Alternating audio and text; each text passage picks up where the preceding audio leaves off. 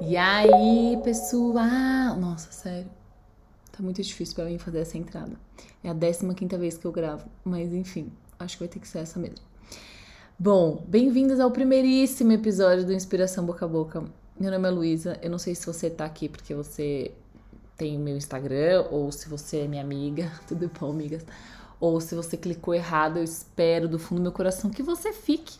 A ideia desse programa, desse canal, nem sei como chama isso no podcast, mas é que a gente troca experiências, que a gente aprenda juntos sobre temas variados e sempre de uma forma muito leve e divertida o assunto que eu mais amo na minha vida é psicologia, né? Como alguns amigos me conhecem como a psicóloga pistola, que é uma longa história no Instagram.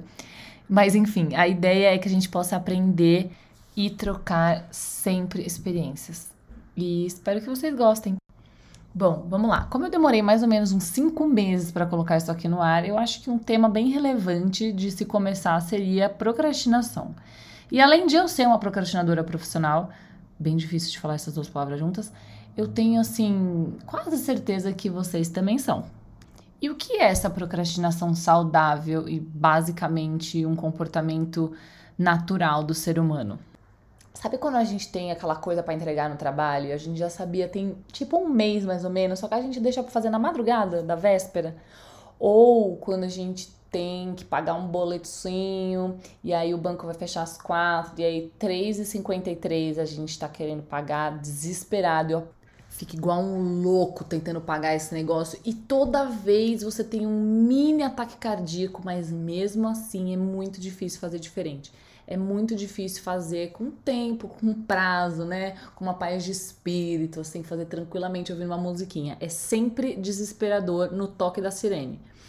E alguns estudiosos, bem dos malucos que foram estudar a procrastinação, descobriram que muitas vezes o caso não é que a pessoa não consegue administrar o seu próprio tempo. O caso é que a pessoa não gosta da sensação de lidar com algo desagradável. Vamos além um pouco para a gente ver como o ser humano é um bicho esquisito pra cacete. Existe também um certo vício que o nosso cérebro consegue desenvolver por ele mesmo ali, na sua própria loucura, de que ele se vicia na sensação do desespero. Então, essa adrenalinazinha do tipo, talvez não dê, é tipo uma cocaína. Nossa, não, não fiz meio pesado. Deixa eu pensar. É tipo um chocolatinho ali. Melhor, né?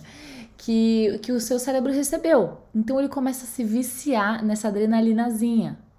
Olha que, que coisa bizarra. E quando a gente pensa em evolução da espécie, elas começam a entrar num negócio muito louco. Mas tudo vai fazendo sentido ao longo, eu espero, né? Ao longo que o, o programa vai acontecendo. Quando a gente pensa na evolução da espécie, é, o nosso cérebro ele é programado para poupar energia. E como ele faz isso? Criando esses padrões de comportamentos. Então a gente vai estabelecendo as sinapses ali que começam a entender a forma que a gente funciona e começam a dar recompensas toda vez que a gente faz esse tipo de comportamento. Por exemplo, toda vez que você assiste Netflix comendo pizza jogado no sofá, o seu cérebro acha sensacional, porque assim, não tá gastando energia, está comendo um negócio gostosinho, consumindo um negócio X na TV que o seu cérebro literalmente não tem que pensar, ele só tem que absorver. Então o que, que ele faz? Ele te dá uma sensação muito prazerosa de fazer isso. Então, o que, que você vai querer fazer toda noite? Você vai querer sair do trabalho e ir pra academia? Mas nunca no Brasil, no mundo. Você vai sair desesperado para tentar o seu bundão no sofá, pedir uma Domino's e assistir uma sériezinha bem light, de preferência dublada para não ter que pensar muito. Tem que ler também, né? Ler essas horas. E o que isso tem a ver com a procrastinação? Tem a ver que quanto mais a gente consegue adiar essa sensação desconfortável de ter que fazer o que a gente não quer, melhor é para o nosso cérebro. Para ele, ele tá lá contendo a energiazinha dele preciosa enquanto a bola de neve tá lá rodando, rodando, rodando, mas e daí, né? Ainda não é o nosso problema se a gente não tá vivendo ele, não é mesmo? E olha só que coisa interessante que esse povo doido também descobriu sobre esse assunto.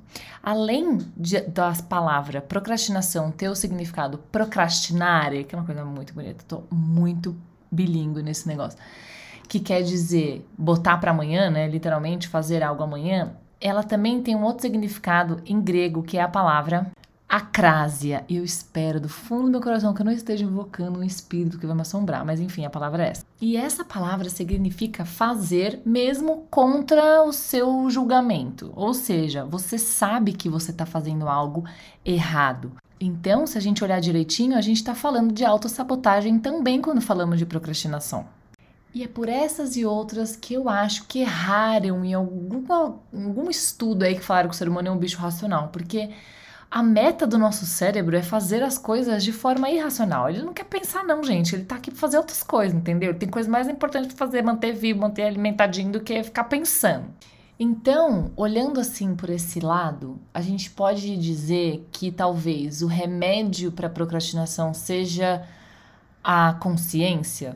Com certeza, porque a gente só vai conseguir mudar isso se a gente entender o que a gente está fazendo de errado e sair do piloto automático.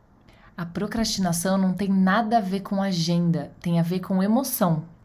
Agora, você quer endoidar mais um pouquinho aqui comigo? Tem estudos extensos que mostram que quanto mais a gente pensa sobre a procrastinação, mais estressados e ansiosos ficamos. Porque como que a gente pode olhar para um problema causado por nós mesmos e mesmo assim não conseguir solucionar? Aí, pensar sobre a procrastinação gera mais procrastinação. E além disso, quanto mais a gente procrastina, mais o nosso cérebro fica intolerante a situações de estresse, a lidar com coisas desconfortáveis. E sim, quem criou o ser humano tava com uma grande sacanagem com a nossa cara, não é possível. Mas e aí, tem solução? Tem. Para algumas pessoas. Brincadeira. Médio. Mas vamos lá. Lembra que a gente falou um pouquinho sobre como a procrastinação não tem nada a ver com agenda e sim com emoção? Então a gente tem que ir nessa raiz. Baixar um aplicativo super ultra de 40 dólares que tá valendo muito mais que dinheiro para organizar sua agenda e time management não vai solucionar os seus problemas com procrastinação.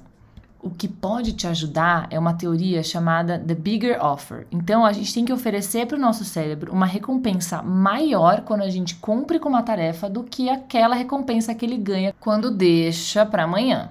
Então, nesse caso, só você vai saber o que, que é. Né? Só você sabe do que você gosta, do que você não gosta, entendeu? Por isso que tá muito atrelado também ao nosso autoconhecimento. Aí já começa a entrar naquela coisa, nossa senhora, é muito papo. E uma dica que pode ajudar também a tentar fazer diferente é se perdoar. Então, toda vez que você sentir que você está procrastinando, ao invés de ficar, meu Deus, eu sou um lixo, não sei o que, não sei o que lá, você falar, putz, eu não tô conseguindo fazer por alguma razão. Qual, o que que meu emocional tá precisando? O que que eu tô passando que tá me fazendo colocar minhas responsabilidades de lado? Aliás, apareceu um barulho de obra aqui, é que estão construindo um novo Taj Mahal do lado da minha casa, não tô entendendo o que tá acontecendo, mas enfim, vamos lá. Outra coisa que pode ajudar, identificar quais são essas pequenas recompensas que você se dá para deixar as coisas para depois. Vou dar um exemplo que acontece comigo. Quando eu tenho alguma coisa para fazer, eu sempre invento que eu preciso abrir o WhatsApp porque tem uma conversa de 1992 que eu não respondi. Ou dar aquela fuçadinha no Instagram, né, para receber aquela dosezinha diária de dopamina que as redes sociais dão pra gente.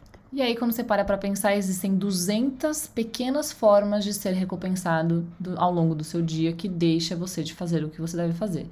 Identificando isso, você pode começar a criar alguns obstáculos para chegar até essas recompensas. Que obstáculos são esses? Aí, meu filho, vai ser o que funciona para você, entendeu? O que resolveu muito aqui para mim é colocar o limite diário de uso nos aplicativos que eu mais uso para fazer nada, entendeu? Então, por exemplo, o Instagram tem, tem minutos diários e aí depois que passa esse limite, bloqueia, não dá para usar mais. Mentira. Dá sim, tá? Você pode colocar, ah, esquecer por hoje, entendeu? Mas não faça isso, tá? Por favor. Bom, identificando também quais são essas pequenas recompensas, você consegue fazer aquele cálculo que a gente falou ali atrás de quais seriam as apostas maiores. O que seria uma maior recompensa para você atrelar ao seu hábito de cumprir com as suas tarefas? Ao seu novo hábito, vamos dizer assim. Bom, basicamente eu senti que eu não respirei até agora. Eu falei tudo isso com vocês de um fôlego só. E eu tô com medo desse episódio. Eu nem sei se vocês estão aqui até agora, então se vocês estão, duas pessoas que ficaram, amo vocês, obrigada e até semana que vem. Tchau!